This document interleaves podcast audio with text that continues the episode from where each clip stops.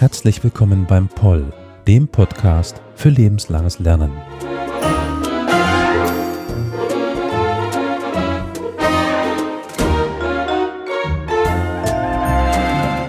Heute wieder mit einer Expertenfolge. Heute nämlich zu einem politischen Thema.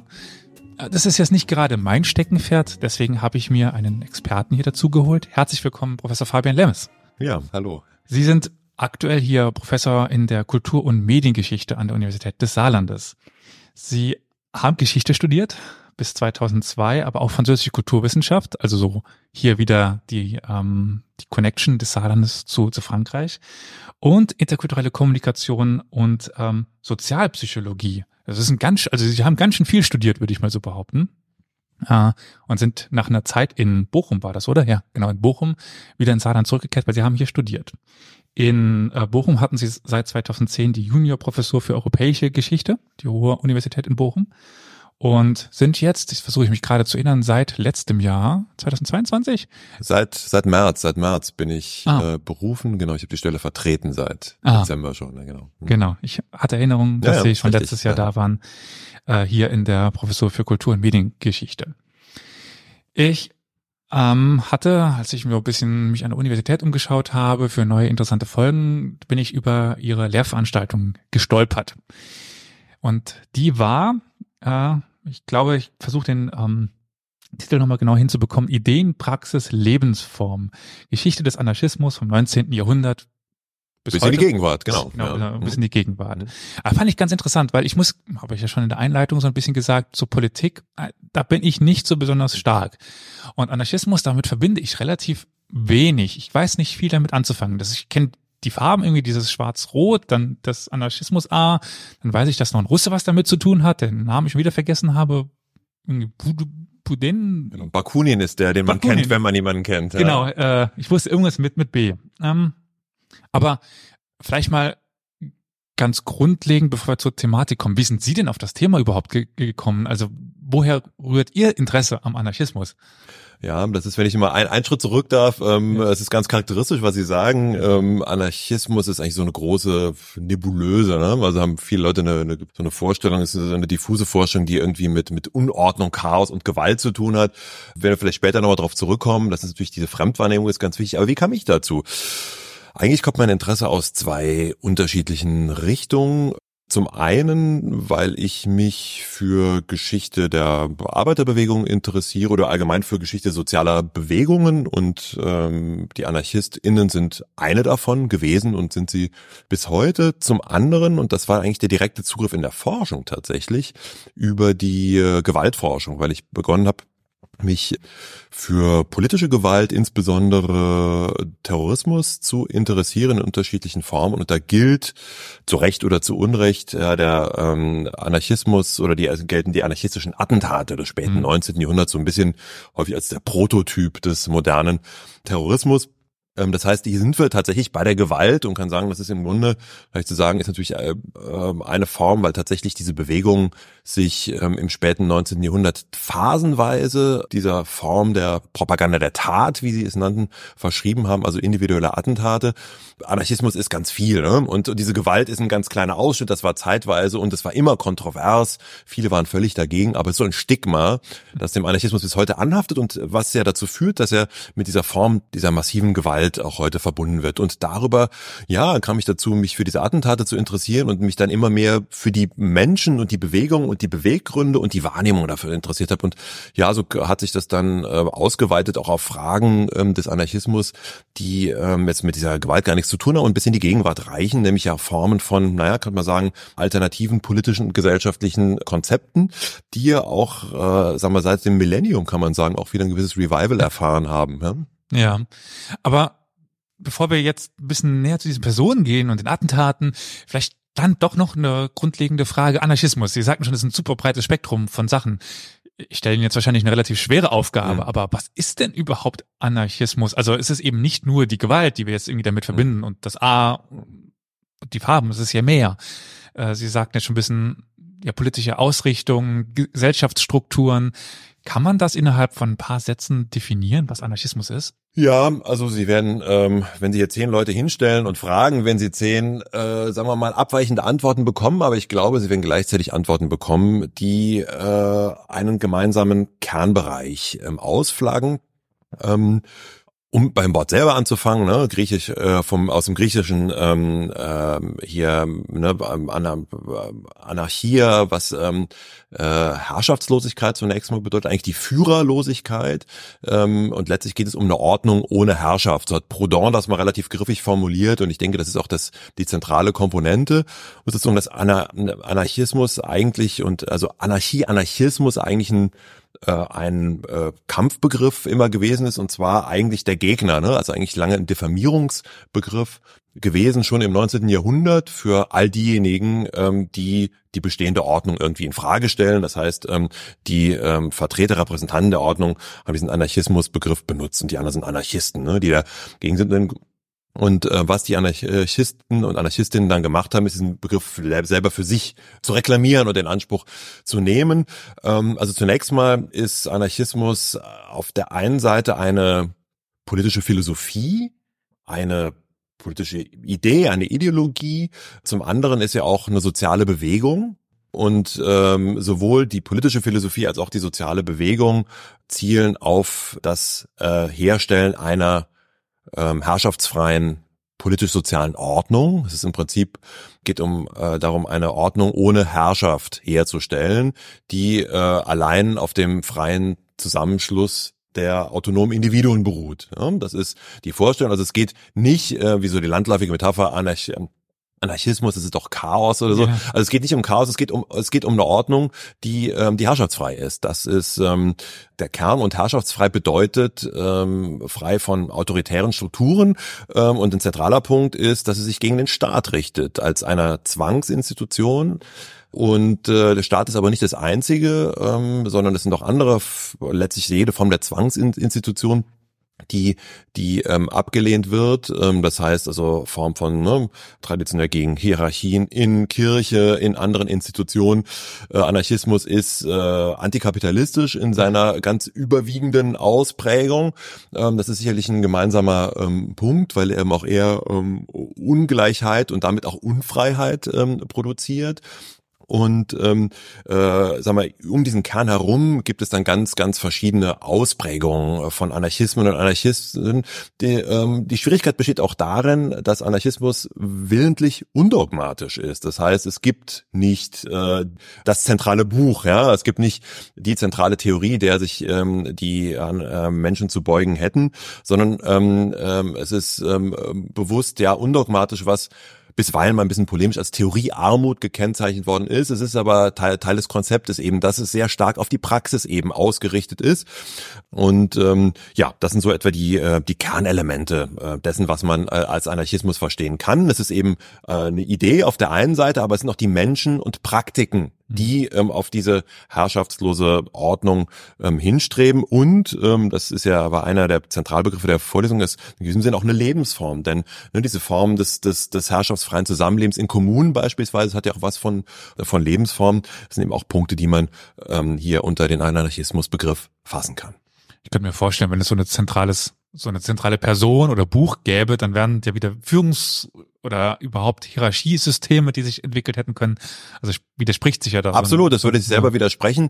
Und es ist so ein ständiger Kampf im Anarchismus. Natürlich, ja. ähm, ähm, Anarchismus heißt auch nicht Organisationslosigkeit ja. zwingend. Ähm, allerdings stellt sich immer das Problem, dass ähm, Or ähm, Organisationsstrukturen anfällig davon sind, mit Hierarchien ähm, äh, äh, einherzugehen, Hierarchien zu produzieren. Deshalb ist immer die Frage, wie kann man überhaupt Organisationen die, die, die flache Hierarchien schaffen, basisdemokratische Strukturen schaffen, die nicht letztlich neue Formen von ähm, Dominanz und Herrschaft produzieren. Mhm. Interessant, da kommen gerade ganz viele Gedanken. Aber bevor wir da vielleicht noch ein bisschen weiter folgen, könnten wir bei den Anfängen dann doch weitermachen. Jetzt sprachen Sie das über 19. Jahrhundert, also da mhm. beginnt dieser Begriff sich zu entwickeln und die Gruppe zu entwickeln, oder? Also wo liegen denn die Anfänge des Anarchismus jetzt mal ganz breit gefasst, mhm. weil Sie sagt ja schon, es gibt so viele Strömungen, also wird es wahrscheinlich verschiedene Entwicklungstraditionen geben, aber absolut und es gibt auch auch viele unterschiedliche Antworten auf die ja. Frage, wo eigentlich die Anfänge liegen. Und die Antwort wird auch unterschiedlich ausfallen, je nachdem, ob wir uns eher auf Anarchismus als äh, politische Philosophie oder Theorie ja. oder als als Idee ähm, fokussieren oder oder eher ähm, die Frage von anarchistischer Bewegung in den Blick nehmen. Wenn wir in die Ideengeschichte schauen, kann man äh, Formen äh, oder wurde auch selbst von Anarchistinnen selber, äh, äh, Anarchistinnen selber, die versucht haben, sozusagen ihre eigene Bewegung ähm, in einer Form auch von Invention of Tradition in eine Vorzeit zu projizieren, auch immer wieder ähm, ja Versuche unternommen, letztlich Anarchismus schon in der seit der Antike, im Mittelalter, in der in der frühen Neuzeit zu finden. Und natürlich kann man Formen, sagen wir mal, anti-autoritären Denkens auch sicher in alten Texten finden. Es gibt ähm, solche Beispiele ne, für die ähm, für die äh, in der griechischen Philosophie. Sie können es äh, meinetwegen finden auch zum Teil ne, in, in äh, altchinesischen Texten, in ähm, Robin in genau in solchen ähm, solchen Punkten. Aber ähm, sag mal, die ähm, als anarchistisches Denken ausgeflaggt ist es tatsächlich, wo wurzelt es in dem Denken der Aufklärung. Ne? Und der Anarchie, der Anarchiebegriff gibt es natürlich vorher, aber eher als ein, eine mögliche Formation, also eigentlich eine Degenerationsformation politischer politischer Herrschaft. Also als Anarchismus im, wird man üblicherweise mit der mit der französischen ähm, im Umfeld der französischen Revolution. Godwin wird ja häufig an, äh, angeführt als einer der ähm, der ersten, aber wir finden den Begriff zum Teil positiv gewendet auch ne, schon äh, bei Kant und ähm, äh, letztlich so die zentralen Schriften kommen dann im 19. Jahrhundert und sagen wir der erste, der für sich positiv den ähm, ich bin Anarchist in Anspruch genommen als ganz berühmt, ne, 1840 äh, Joseph Proudhon, äh, wobei man sagen muss, dass der Anarchismusbegriff hier noch minoritär bleibt. Das ist einer unter vielen. Ähm, die AnarchistInnen selbst sprechen von sich als Sozialistinnen, Sozialisten, als libertäre Sozialisten. Proudhon selbst spricht vom Mutualismus. Also der Anarchismusbegriff, dass er ähm, wirklich von denen selber auch angenommen wird, ist eigentlich eine Sache, die dann sukzessive in den 1817, 1880er Jahren kommt. Und das ist auch die Zeit, in der wir tatsächlich von einem anarchistischen Bewegung äh, äh sprechen können, ähm, die auch ihre Vorläufer hat, ähm, insbesondere insbesondere in Frankreich im 1840er, 1850er, also Umfeld der 1840er äh, Revolution das war also eine lange und komplexe Antwort, um zu zeigen, ne, das ist eine kontinuierliche Entwicklung. Die schlagwortartige Antwort heißen, naja, wenn Sie es organisationsgeschichtlich wollen, äh, wäre es die Geschichte der ersten Internationalen, also der Internationale Arbeiterassoziation, die 1864 in London gegründet wird. Äh, Karl Marx äh, schreibt mit an den Statuten und die großen Gegenspieler von Marx sind eben zunächst Proudhon und dann Bakunin. Und dann äh, spaltet sich diese erste Internationale in die Anhänger von Marx und von Bakunin und anderen 1872 und das könnte man organisationsgeschichtlich als eigentlich den Beginn einer anarchistischen Bewegung äh, setzen, die äh, sich ausdifferenziert von den Sozialistinnen, die sich eben stärker an Marx orientieren. Jetzt sind wir bei Marx und das ist für mich jetzt so eine Frage. Ich meine, äh, ich werde die Känguru-Chroniken kennen, kennt man diesen Spruch, äh, ich bin Anarchist, du bist Kommunist, wir sind Brüder, bist du Revolution.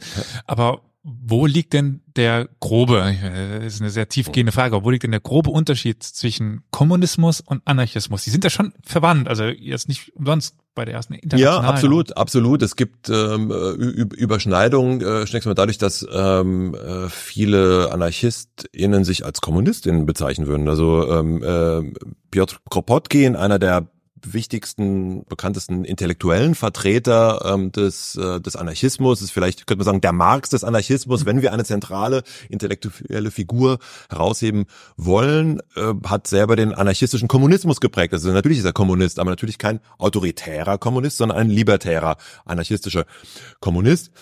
Ähm, insofern gibt es diese äh, Überlappung und die Zielvorstellungen sind äh, in weiten Teilen identisch. Eine herrschaftsfreie Gesellschaft, das wollen, will der marxistische Sozialismus auch. Die Frage ist äh, einerseits, wie komme ich dahin? Und das hängt auch mit unterschiedlichen Gesellschaftsdiagnosen zusammen. ein, ähm, das will ich gleich noch was sagen, ähm, aber vielleicht noch ein grundlegender Unterschied vielleicht voran. Ähm, nicht, ich sagte, ähm, in gewissem Sinn habe ich ein bisschen vereinfacht gesagt, na ja, das ist so der anti-autoritäre äh, Flügel der Arbeiterbewegung. Das ist korrekt. Es gibt aber auch andere Spielarten, wenn man so will, oder ähm, Arten des Anarchismus, die sich nicht subsumieren lassen, diese Arbeiterbewegung, was man als Individualanarchismus bezeichnet und die eben ähm, sich eigentlich nicht als Teil der Arbeiterbewegung und äh, zwingend als SozialistInnen bezeichnen würden. Also insofern ist das Spektrum hier hier breiter. Also man könnte sagen, es gibt eine, eine große Schnittmenge aus der historischen Entwicklung ähm, heraus, aber ähm, sagen wir, der Anarchismus, der sich aus dem, naja, aus dem dieser sozialistischen Familie der Arbeiterbewegung ausdifferenziert, aber konkret um die Unterschiede zu benennen, denke ich, sind es sind es zunächst mal zwei. Das eine ist, ich sagte, es ist eine grundlegende andere Analyse der bestehenden Gesellschaft. Für die Marxisten und Marxistinnen besteht das Grundübel eigentlich in der ähm, in der ökonomischen Klassenlage, ne, die Herrschaft oder Nichtherrschaft an Pro Produktionsmitteln, die äh, letztlich alles andere erklärt, ist der Grundwiderspruch und der Staat dient dazu im Grunde die äh, die Rechte ähm, und Interessen der herrschenden Klassen abzusichern, während das Grundübel für die Anarchistinnen eigentlich das Prinzip der Autorität ist und zeitgenössisch äh, dann vor allem äh, manifestiert im Staat. Das heißt im Grunde die Autorität des Problems zuerst und man könnte sagen, sicherlich Antikapitalismus, aber das ist im Grunde nach, nachgelagert. Und das bedeutet, letzt, und das bedeutet, dass es eben nicht darum gehen kann, die Institutionen des Staates zu erobern. Ja, ähm, dann es muss vielmehr der Staat zerschlagen werden. Während der Weg zur Revolution, den, der, äh, den grundsätzlich beide Strömungen als unausweichlich oder als notwendig ansehen, nicht äh, über die äh, ähm, die Eroberung des Staates führen kann. Und äh, das ist ein grundlegender Unterschied sowohl von einem ähm, Kommunismus-leninistischer Prägung, ne, also eine Vorstellung von der Diktatur des Proletariats, sind äh, diametral entgegengesetzt gegen anarchistische Prinzipien, weil sie sagen, das schafft eine neue Form der Unterdrückung und der ja. Ungleichheit. Ähm, also äh, warum sollte der Staat absterben? Deshalb diese Feindschaft auch gegen den Kommunismus sowjetischer Prägung.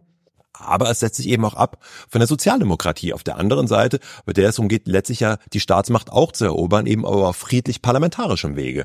Und äh, das ist eben auch nicht zielführend für die Anarchistinnen, weshalb sie sich selbst im 19. Jahrhundert ähm, dann als konsequent apolitisch verstehen. Apolitisch eben nicht in unserem Sinne unpolitisch, ganz und gar nicht, sondern aber, gegen die aber apolitisch in dem Sinn, dass es keine Beteiligung an sämtlichen bestehenden politischen Organisationen gibt und konsequent anti antiparlamentarisch ist. Und das ist ja etwas, was sich im anarchistischen Selbstverständnis bis heute gehalten hat. Und das sind doch grundlegende Unterschiede, selbst wenn die Zielvorstellungen häufig sehr, sehr nah beieinander liegen und es bei aller Feindschaft, die es gegeben hat, nicht auch immer Momente der Kooperation gegeben hätte. Um ein Beispiel zu nennen, nach der russischen Revolution ähm, oder den, den Revolutionen vielmehr 1718 gibt es eine ganze Reihe auch von Anarchistinnen, die zunächst mal ganz begeistert und euphorisch sind über die äh, Oktoberrevolution, weil das Grundprinzip zumindest das äh, vorgebliche Prinzip, nämlich der Rätedemokratie, ganz, ganz dicht bei dem liegt, was AnarchistInnen eigentlich wollen, nämlich eine basisdemokratische Organisation von unten nach oben. Ne? Also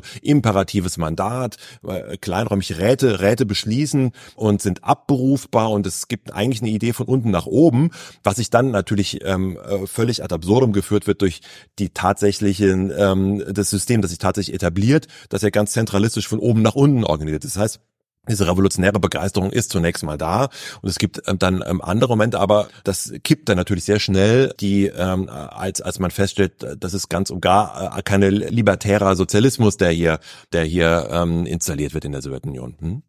Sie haben gerade noch etwas gesagt, was ich sehr wichtig finde für, für mich auch nochmal so in dem meinen Gedanken über das, was Sie sagen, dass die Anarchisten ja schon eine Struktur wollten. Das ist einfach nochmal wichtig für mich festzuhalten.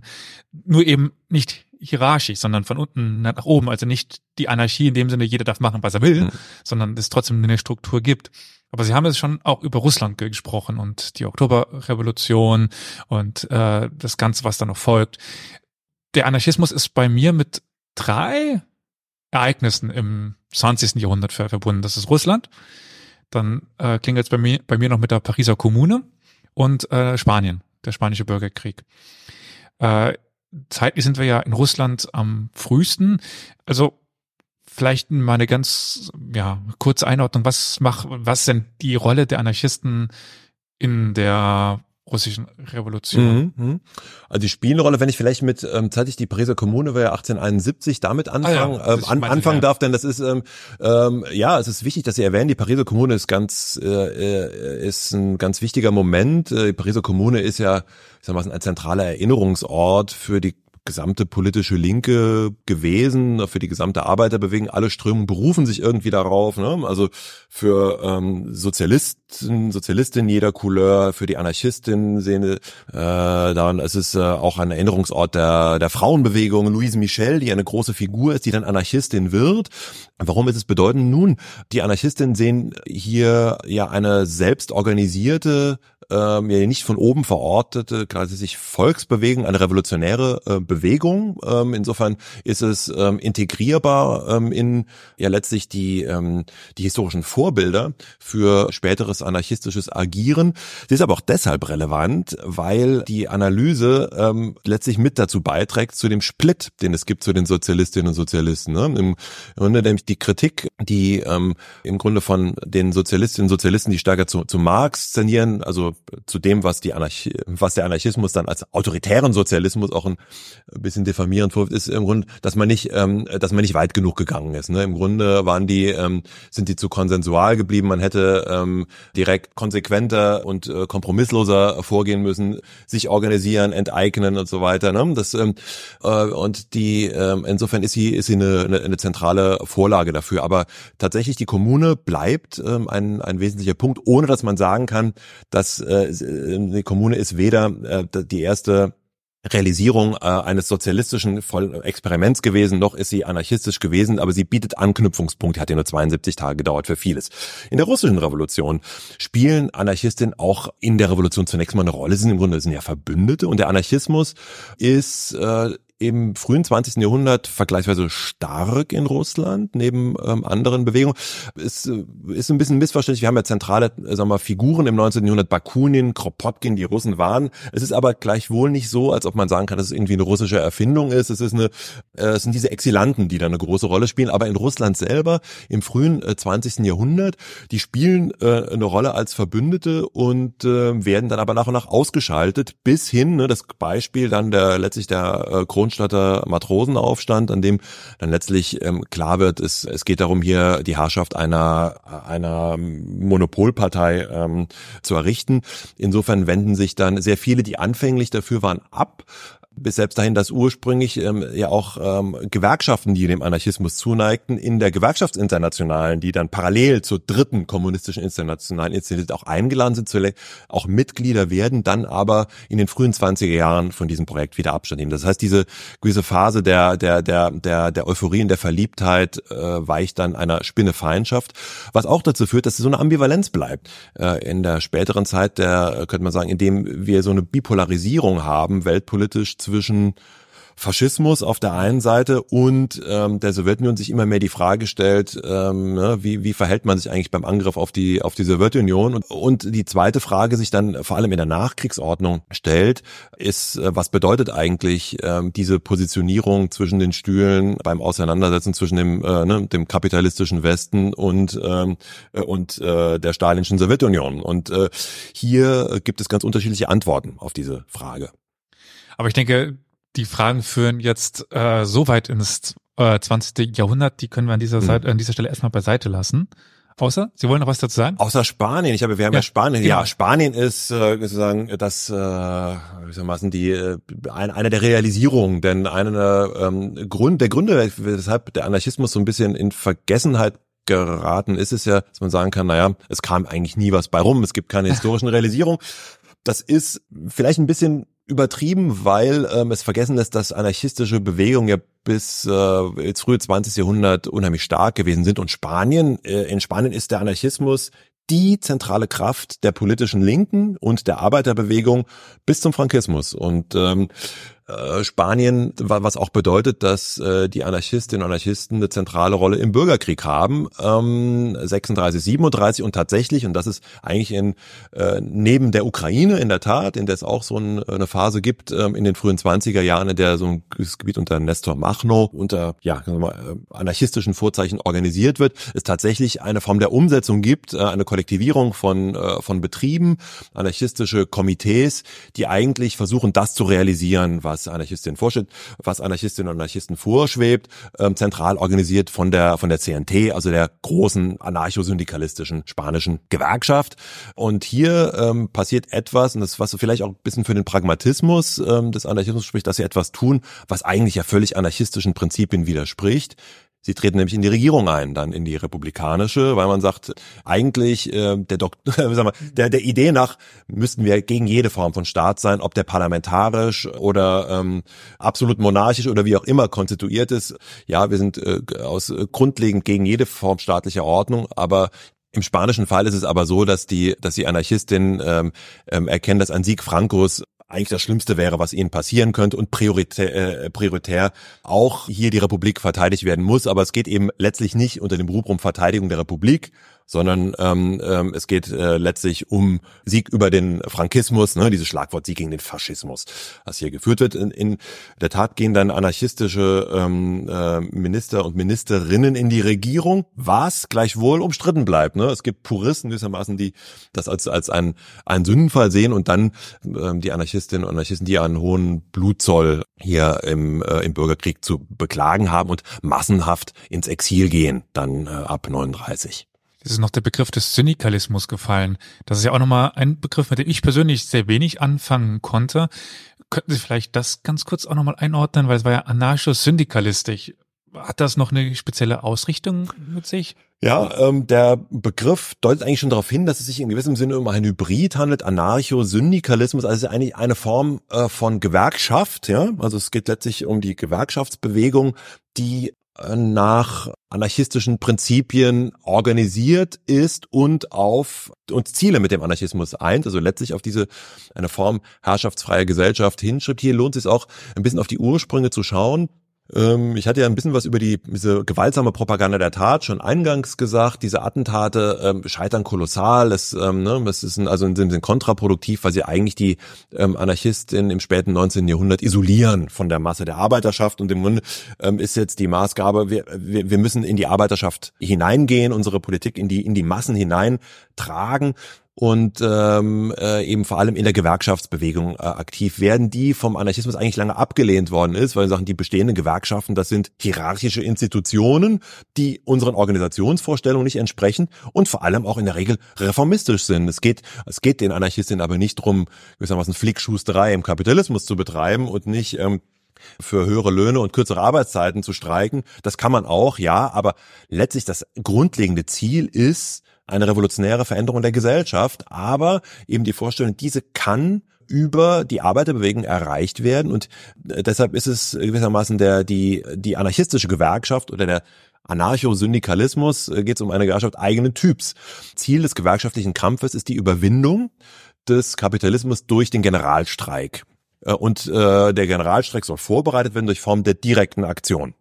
Also, das kann direkte Aktion ist auch ein Konzept, in das man viel hineingetan hat. Dann direkte Aktion ist der Streik, direkte Aktion ist ähm, äh, ist auch äh, ist Arbeitsbummelei, ist eine Form der Sabotage. All das kann direkte Aktion sein. Es ist im Grunde all das, was nicht durch repräsentative Politik getan wird. Aber Ziel letztlich ähm, ist in der Forschung, dass es der revolutionäre Generalstreik ist. Deshalb spricht man im Französischen, da kommt der Begriff des Syndikalismus her und Syndicat heißt eigentlich nichts weiter als Gewerkschaft in dem Zusammenhang eigentlich von Syndikalisme révolutionnaire das im revolutionären Syndikalismus, um ihn abzugrenzen von den, kann man sagen, konventionell den reformistischen Gewerkschaften. Also diese Zielvorstellung ist eine Sache. Ähm, es ist aber auch eine Frage, wie diese ähm, strukturiert werden sollen. Da kommen wir auf das Organisationsprinzip, denn bei der Gewerkschaft gibt es ja eine ähnliche Hierarchisierung, äh, die wieder die Frage stellt, äh, die sagen wir nicht unbedingt äh, oder dem Prinzip der der Herrschafts- und Autoritlosigkeit entspricht. Und hier ist eben die Maßgabe, dass Gewerkschaften das Primat des lokalen Bezugs haben sollen. Also es die lokale Autonomie der jeweiligen ähm, Gruppen, also lokale Autonomie gegenüber ähm, einer Weisungsmacht der Zentralen, der Gewerkschaftszentralen. Deshalb sind diese ähm, Gewerkschaften und die Gru Gewerkschaft, die gegründet worden ist, die Mutter des Syndikalismus, die, die französische CGT, ne, die Confédération Générale du Travail, die ja heute noch besteht, bis heute die größte und wichtigste Gewerkschaft in Frankreich, die ihrem Ursprung eben eine anarchistisch inspirierte gewesen ist, bevor sie sich dann angefangen schon nach dem Ersten Weltkrieg und dann komplett nach dem Zweiten Weltkrieg eigentlich kommunistisch äh, im Sinne an die kommunistische Partei, eine kommunistischen Partei orientiert ausrichtet. Aber die CGT hat einige und überhaupt die Gewerkschaftsbewegung in Frankreich einige, ja, kann man sagen, Spuren bis heute weitergetragen. Das ist dieses Primat tatsächlich der, der lokalen Organisation, die relative Schwäche der Gewerkschaftszentralen in Frankreich, das Primat der direkten Aktion. Ne? Also ähm, es wird, äh, äh es gibt ja immer das Klischee in Frankreich, äh, wird, wird, wird, wird, erst, wird erst gestreikt und dann wird verhandelt und genauso ist das Prinzip. Ne? Es gibt also, also diesen konfrontativen Kurs, ähm, der mit dem Primat Format der direkten Aktion, ne, dass auch, äh, kenne ja die Bilder, dass ähm, ne, auch äh, Fabrikdirektoren entführt werden, all das sind Sachen aus den 70er, ähm, seit den 70er Jahren, da ist sie schon lange nicht mehr anarchistisch inspiriert, aber es hat ein Erbe, diese dieses Primats der direkten Aktion. Ähm, die Vorstellung ist eben auch äh, flache Hierarchien zu haben. Eine, ein Syndikalismus will zum Beispiel auch, dass das festangestellte Personal auf ein Minimum reduzieren. Ne? Also dass man nicht so eine Elite, eine Funktionärselite schafft. Ähm, und ähm, äh, letztlich äh, ähm, fungiert diese Gewerkschaft wie andere Organisationen, die sich als anarchistisch verstehen, in zweierlei Hinsicht. Zum einen das Hinarbeiten auf dieses Fernziel, ne? natürlich über Aktionen im Kleinen, die auch, ähm, aber zum anderen soll sie auch eigentlich die Form der zukünftigen gesellschaftlichen Organisation im Kleinen vorwegnehmen. Ne? Das ist, was man als präfiguratives Prinzip bezeichnet. Meint also im Grunde präfigurieren. Ne? Also sie, eigentlich so wie die Gewerkschaft sich organisiert in einem möglichst in einer möglichst hierarchiefreien, basisdemokratischen Form. Genauso ähm, soll im Kleinen eingeübt auch die zukünftige Gesellschaft funktionieren. Und ähm, dieses präfigurative Prinzip ist für die anarchistisch inspirierte Gewerkschaftsbewegung relevant, aber auch eben für Kommunebewegung, ne? dass man ähm, für Konsumgenossenschaften, für die Frage von, äh, von Landkommunen oder von, ähm, äh, von ähnlichen Formen anarchistischer Organisation haben wir an dieser Stelle sogar noch ein bisschen die französische Gesellschaft erklärt. Interessant, was, wo man überall dann doch mhm. landet. Jetzt hatten wir die Beispiele Russland, äh, die französische oder die, die Pariser Kommune, Spanien. Ist mir noch irgendwas nicht bewusst, irgendwas nicht bekannt? Gibt es noch andere Beispiele äh, in der Welt, wo äh, kommunistische Politik, kommunistische Gruppen eine wichtige Rolle spielten? Ja, ähm, es, also die tatsächlich ist es so, dass äh, ähm, bisschen in Vergessenheit geraten ist, dass anarchistische Gruppierungen in weiten Teilen der, der, der Welt eigentlich bis zum Ersten Weltkrieg ähm, gerade außerhalb Europas ähm, äh, phasenweise erfolgreicher gewesen sind als die marxistischen sozialistischen Parteien. Ähm, also ähm, ist auch ein bisschen die Frage, warum interessieren sich Historiker und Historikerinnen in den letzten 20 Jahren nochmal äh, verstärkt auch für, für den Anarchismus. Es hat wie immer natürlich mehr, mehrere Gründe. Einer davon ähm, ist, dass ähm, die anarchistische Bewegung eigentlich als die transnationale globale Bewegung par excellence des späten 19. und auch der ersten Hälfte, na, mit Einschränkungen dann durch die Weltkriege, aber zumindest dem Beginn des 20. Jahrhunderts gelten kann, ähm, weil die Akteure hochmobil waren und sie ähm, über den Globus getragen wurden, auch durch Arbeitsmigration, vor allem durch Emigrantinnen ähm, Migranten aus, aus Italien, ähm, aus Spanien. Ähm, der italienische Anarchismus war, um die Frage für Europa zu beantworten, neben Spanien dort vergleichsweise stark, war auch einflussreich in der französischen Arbeiterbewegung und äh, wurde vor allem über Italienerinnen und Italiener äh, nach Südamerika, ganz Lateinamerika getragen, in, nach Nordamerika, Immigrantinnen und Immigranten aus, äh, aus Deutschland auch, aus Osteuropa ähm, in, die, in die USA. Es wurde ähm, nach Japan, äh, Indonesien, China getragen. Also es gibt, ähm, äh, finden sich überall Beispiele, ähm, dann auch gerade in antikolonialen Widerstandsbewegungen. Ein Beispiel, das vielleicht prominent ist, wäre der Fall in Indien. Auch Gandhi ist ja maßgeblich anarchistisch beeinflusst, selbst wenn er sich dann ähm, verschreibt einem, äh, einem ganz expliziten äh, pazifistischen Anarchismus. Es gibt aber auch Gruppierungen in sozusagen das Gegenmodell in Britisch-Indien, nämlich in Bengalen, die den anderen Weg wählen im frühen 20. Jahrhunderts, nämlich sich inspirieren lassen von der Propaganda der Tat und äh, es mit Attentaten äh, versuchen.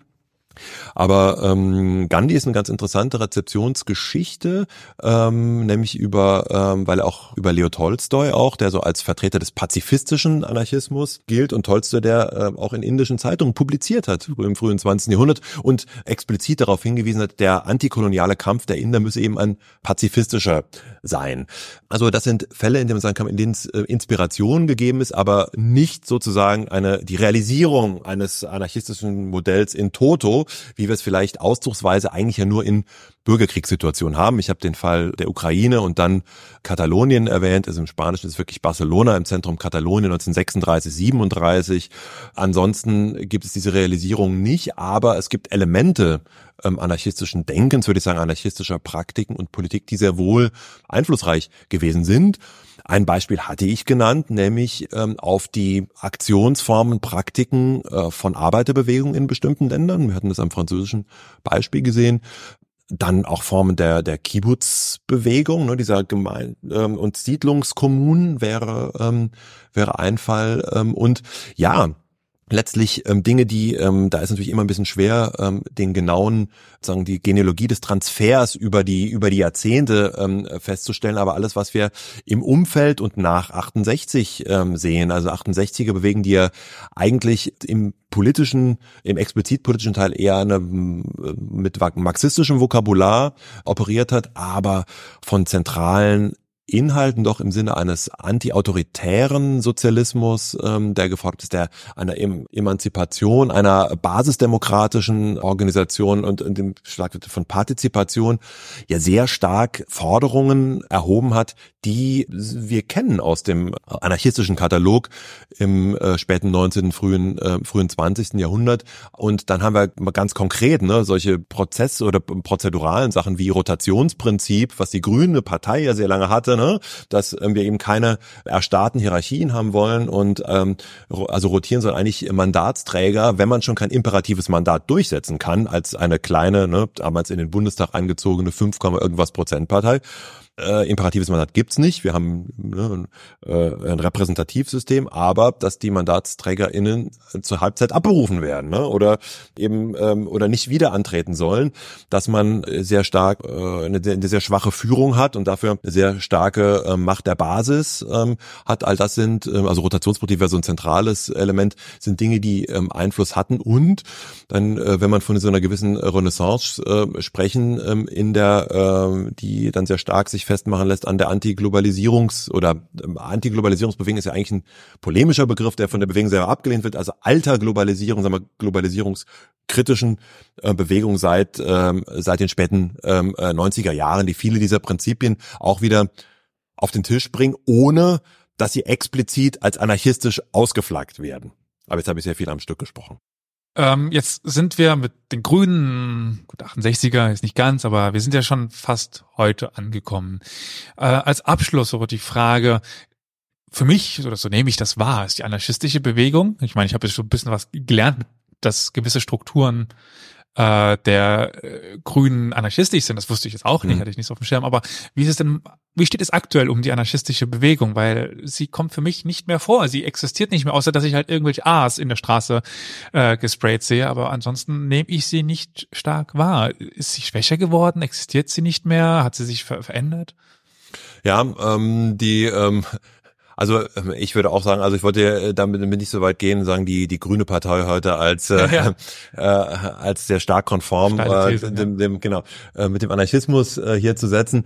Aber ähm, naja, es ähm, äh, ist ja zu Beginn der 2000er Jahre ähm, von äh, David Gräber, dem vor ein paar Jahren verstorbenen ähm, Anthropologen, der an der LSI gelehrt hat ähm, und zugleich ja großen Aktivisten ähm, des Anarchismus ein äh, äh, ausgeflaggt worden ist, ähm, der man in dem berühmten Aufsatz The New Anarchists, also praktisch das, das Erwachen einer neuen anarchistischen Bewegung auf globaler Ebene äh, in Anschauung der ähm, der äh, Seattle-Proteste 1999 und der, der fortwährenden Formierung eigentlich einer alter Globalisierungsbewegung unter Beteiligung auch ne, des, des globalen Südens, der sich ja sehr stark eingebracht hat.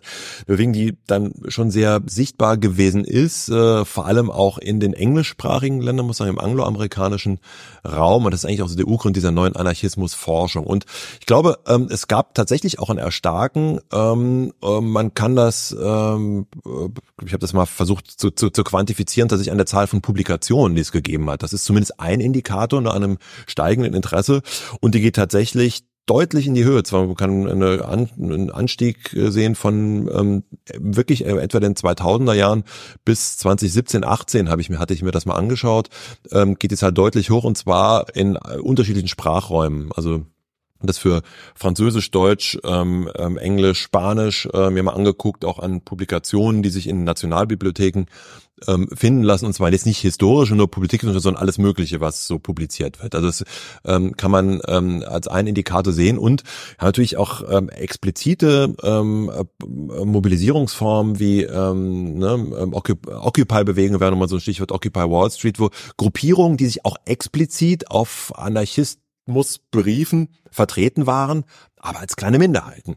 Ich glaube, es ist ganz nützlich hier das zu tun, ähm, was äh, Gräber und andere auch getan haben, nämlich so zwischen Anarchismus äh, und das funktioniert im Englischen besser, aufgrund der Orthographie, zwischen Anarchism äh, mit großem A und mit kleinem a zu unterscheiden. Also Anarchism mit großem A, das wären diejenigen, die sich bewusst, die sich ähm, in eine solche Tradition stellen und als solche bezeichnen und dann etwas, was man als Anarchism mit kleinem a bezeichnen kann. Also, naja, das sind solche Prinzipien, äh, Aktionsformen, Praktiken, ähm, über die wir ähm, ähm eben gesprochen haben, die ähm, solche Bewegungen auch wie Occupy Wall Street ähm, stark machen, fordern, bis hin zu Fragen von Do-it-yourself-Bewegungen, ne, kleinen, also man ähm, ähm, äh, bis hin zu, wenn, wenn Sie so wollen, zu, zu, zu, zu Kiezgemeinschaften, Kiezgenossenschaften, das wäre wirklich im ganz Kleinen, ähm, die äh, solchen Prinzipien ähm, folgen, die man hier einreihen kann, äh, ohne dass zwingend alle sich auf diesen Anarchismus berufen müssen.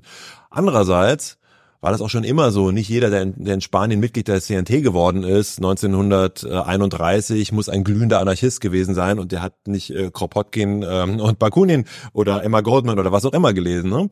Ähm, also ähm, das heißt, äh, in, insofern ähm, gibt, gibt es diese Konjunktur und gab es, das äh, würde ich schon sagen, ähm, äh, weil es Formen basisdemokratischer Organisationen sind, ähm, die äh, ja gerade auch äh, gewisse Leerstellen ähm, zu füllen versuchten und versuchen, die nach dem, äh, dem Zusammenbruch des Realsozialismus als einer gewissen linken Alternative entstehen in einer Situation, in der ähm, der, äh, der Neoliberalismus ja ähm, unter, äh, unter Beschuss steht und im Grunde seit der, ähm, seit der Finanzkrise von äh, 2008 äh, folgende ähm, äh, Frage steht, was, was, sind eigentlich die, was sind eigentlich die Alternativen? Insofern ist so eine Konjunktur spürbar, aber in der Tat als Bewegung, also gerade im deutschen Raum ist es sehr, sehr ähm, wenig äh, präsent gewesen.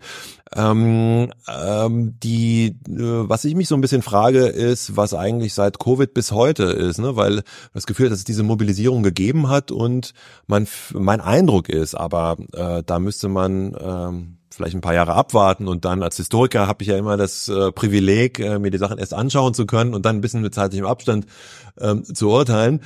Äh, mein, mein Eindruck ist so ein bisschen, dass äh, man was Ähnliches beobachten kann, wie es auch mit äh, Fridays for Future oder Klimabewegung, die ähm, einen sehr starken Impuls und eine sehr starke Konjunktur hatten, die äh, dann äh, mit, mit Covid und anderen Formen der Mobilisierung äh, dann äh, äh, einen Dämpfer bekommen haben. Und die Frage ist, ob diese Konjunktur, die, glaube ich, zu Recht ähm, äh, von Forschern und Forscherinnen behauptet worden ist, äh, zwischen etwa zwei, im Jahr 2000 bis in ähm, bis vielleicht knapp so 2020 ähm, äh, nicht jetzt wieder abgeebbt ist. Ne? Das ähm, ist äh, aber für mich noch eine offene Frage. Ähm, vielleicht können wir ähm, in ein paar Jahren nochmal einen Podcast darüber machen. Ja, ich äh, kann David Graeber noch, denke ich, ans Herz legen, wenn man sich da informieren möchte. Der hat ja viel geschrieben, auch viel Interessantes. Aber ich denke, an dieser Stelle ist es erstmal Zeit, Ihnen ein riesen Dankeschön auszusprechen. Ich habe viel gelernt. Ich hoffe, die ZuhörerInnen auch. Und ja, vielleicht in 20 Jahren können wir nochmal schauen, wie hat es sich denn entwickelt. Vielleicht, vielleicht müssen wir nicht mal 20 Jahre warten. ja, vielen Dank. Es hat mir sehr viel Spaß gemacht. Ähm, bis Dann bald. Bis zum nächsten Mal.